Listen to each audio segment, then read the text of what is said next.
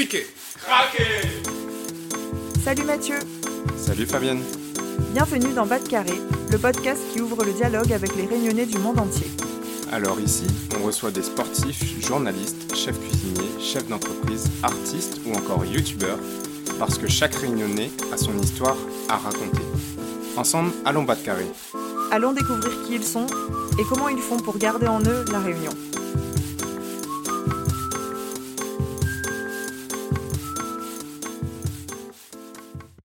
Bonjour à toutes, comment il est?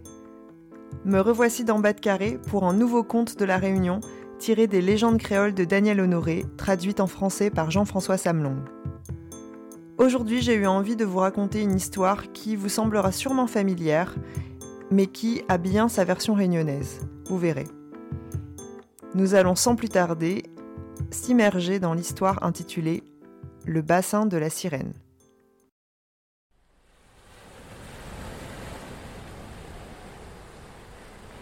Voilà une légende qui commence comme la petite sirène d'Andersen. Dans les abysses de la mer, un roi habitait un grand château. C'était le roi des océans et tout lui appartenait. Il possédait le plus beau château du monde. Murs en coraux de riches couleurs, toits de coquillages, fenêtres ornées de magnifiques perles étincelantes. Alentour, un immense jardin d'algues livré à la douceur du courant et bien entendu une multitude d'animaux marins qui vivaient là, heureux comme des poissons dans l'eau. Ce roi avait un seul enfant, une fille, une pure merveille, la peau plus transparente que pétales de rose, des cheveux plus fins que farine de pluie, plus longs et plus légers que limon bercé par l'eau de la rivière. Ses yeux en amande de badamier étaient noirs comme des graines de longanie. Et ce n'était pas tout. Sa bouche ressemblait à un cœur de Jésus ouvert au bonheur, un litchi mûri au soleil. Le roi ne se lassait pas d'admirer sa fille qui était sa fierté. D'ailleurs, dès la naissance de l'enfant, il avait pressenti que plus jamais la mère n'aurait un tel joyau à contempler. Alors il l'appela Mundiguldu. Dans la langue du royaume, cela signifiait reflet d'écailles sur fleurs de corail à l'heure où les rayons du soleil caressent les algues. À mesure que Mundiguldu grandissait, sa beauté s'affirmait, si bien que les poissons ne manquaient pas, chaque matin, d'accourir au château afin de voir la demoiselle ouvrir la fenêtre de sa chambre. Dans le royaume courait même le bruit que voir Mundi, c'est être heureux pour la vie. Mundi savait combien elle était belle, et, généreuse, elle partageait ce bonheur avec les peuples de la mer. Et ce n'était pas tout. La nature lui avait donné la plus belle voix que put avoir une créature de Dieu. Quand elle chantait, la mer faisait taire ses vagues pour mieux entendre. Les huîtres s'ouvraient et la perle écoutait, et plus elle écoutait, plus elle grossissait. Et ce n'était pas tout, car quand Mundi dansait, le limon n'était pas plus souple, ni l'écume plus légère, ni l'algue plus gracieuse. Ah, quelle agréable vie Et chaque jour, le roi de la mer ne cessait de remercier Dieu de tant de générosité. Le proverbe dit Petits enfants, petits soucis. Grands enfants, grands soucis. En réalité, le proverbe ne dit la vérité qu'à moitié. Le roi ne connut que le bonheur auprès de Mundi, alors qu'elle était gamine. C'est plus tard que ses cheveux commencèrent à blanchir. Lorsqu'elle devint une jeune fille, elle était toute triste. Plus de promenade avec ses amis les poissons, ni de chant, ni de danse. Elle passait la journée dans sa chambre, couchée sur son lit d'écailles, le regard dans le vague, silencieuse. Elle avait l'âge de l'amour qui lui taquinait le cœur. Mais comment découvrir l'amour sans rencontrer un garçon de votre âge? Comment découvrir l'amour quand, autour de vous, à des kilomètres à la ronde, il n'existe pas un garçon digne de vous? Ou comment découvrir l'amour quand on est si seul dans l'univers? Et pourquoi Mundi était-elle toute seule? Parce qu'elle était une princesse différente des autres habitants de la mer. Eux, c'étaient de vrais poissons. Elle, c'était moitié poisson, moitié femme. Et son père lui disait souvent de ne pas avoir honte de ses cheveux, de sa peau. De l'autre côté de la mer, à l'extérieur du royaume, il existait des créatures qui non seulement n'avaient pas honte de leurs cheveux, mais elles les trouvaient même beaux, comme une sorte d'ornement sur leur tête. Il lui disait aussi qu'elles n'avaient pas une queue comme les poissons, mais deux jambes. qui malheureusement ne leur permettait pas de nager comme elle et ses amis. Au vrai, c'étaient des êtres humains. Ils ne vivaient pas dans l'eau mais sur la terre. Et malgré ces handicaps, précisait le roi, ils étaient fiers d'eux et se trouvaient même beaux. Alors toi, fille de roi, qu'as-tu à t'en faire avec tes cheveux couleur d'onyx, ta peau en pétales de fleurs, ta queue parfaite? Non, vraiment, Mundi, n'aie pas honte de ton corps, qu'il ne soit pas pour toi une cause de souffrance. Jamais la mer n'a donné naissance à une si belle sirène. Jamais. Oui, Mundi était une sirène, la plus jolie de l'univers. Mais voilà, le malheur de Mundi, c'est qu'elle n'avait pas rencontré un garçon, sirène bien sûr, pour lui murmurer qu'elle était jolie et pour chuchoter des mots d'amour dans le creux de son oreille. Le roi était désolé. Son château contenait toutes les richesses du monde, mais il était incapable de rendre Mundi heureuse. Un jour, le cœur déchiré, il lui dit Si tu veux absolument d'un amoureux, je ne vois qu'une solution que tu montes le chercher sur la terre et que tu le ramènes ici. Monter sur la terre? pensa-t-elle. Mon Dieu, il me faudra m'éloigner du fond de la mer, sortir de l'eau, sans savoir les temps que durera le voyage, sans rien connaître de tous les dangers, monter sur la terre hmm, Bon, pourquoi pas, ça me distraira.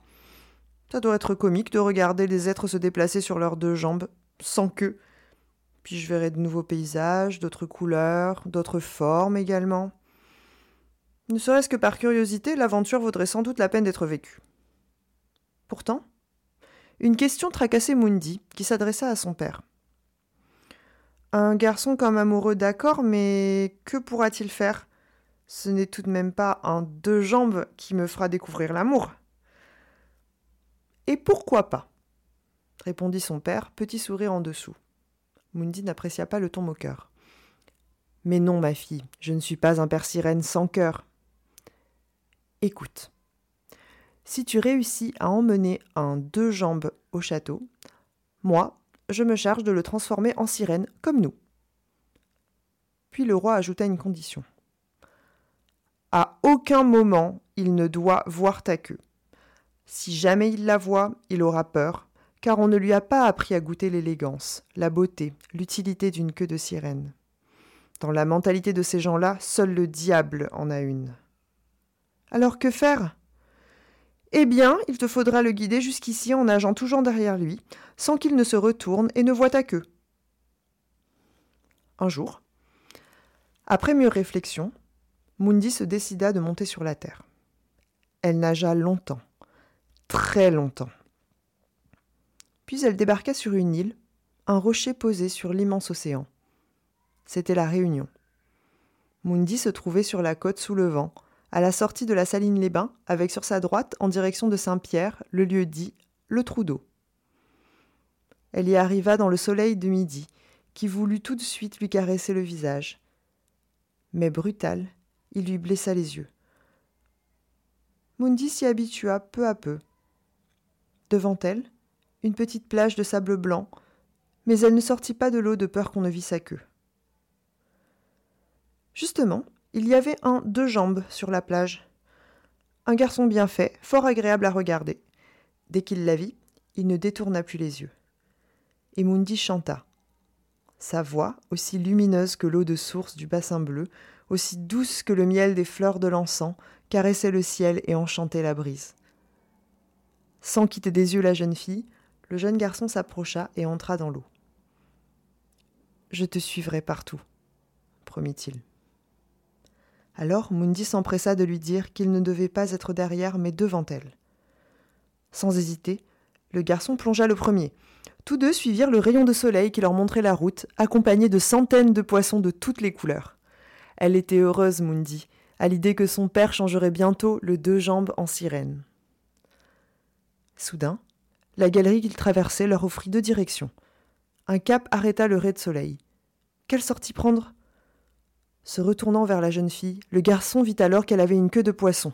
Il voulut crier, mais avala des gorgées d'eau. Il se débattit. Mundi se lança à son secours. Trop tard. La mère l'avait tué.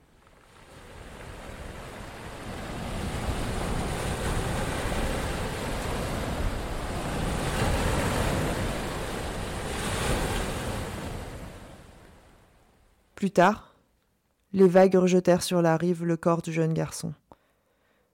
Et aujourd'hui, sur la plage du trou d'eau, on peut voir encore des eaux blanchies par sel et soleil. Mundi retourna au château de son père, plus triste que jamais.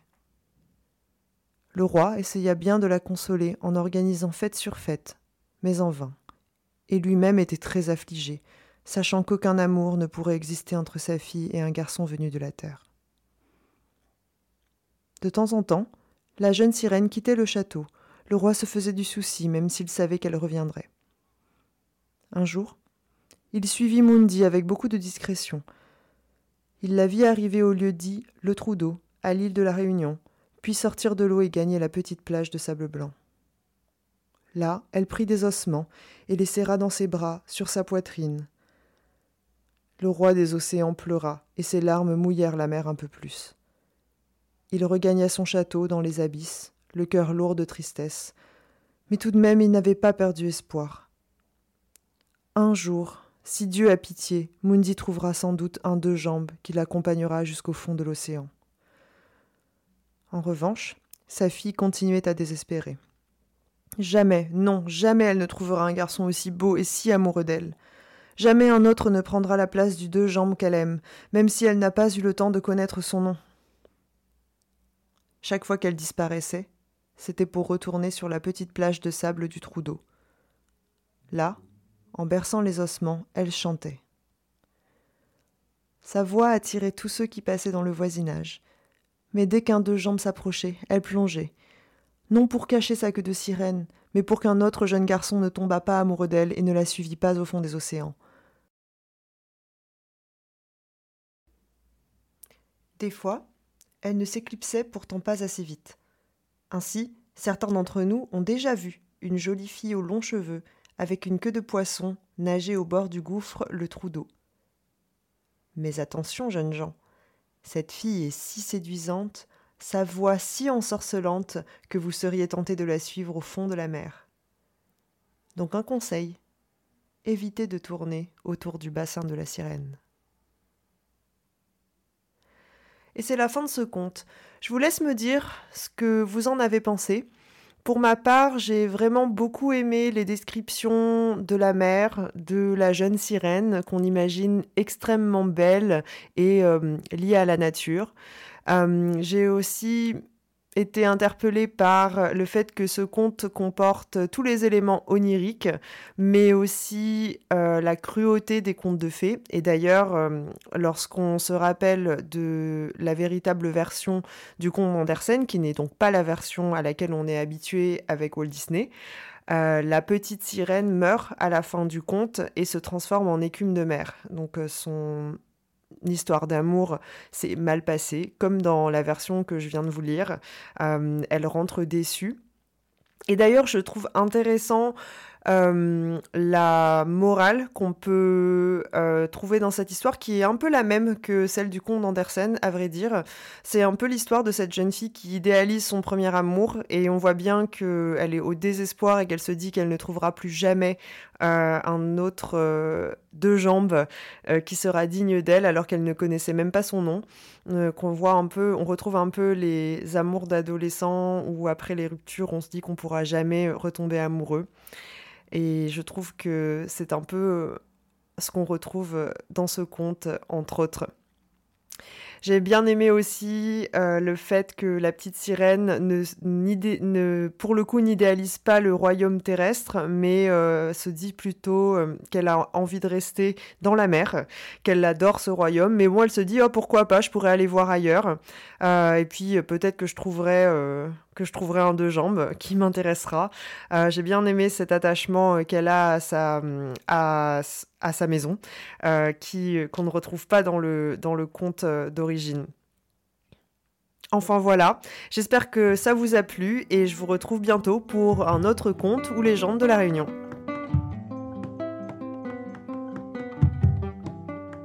On espère que cet épisode vous a plu.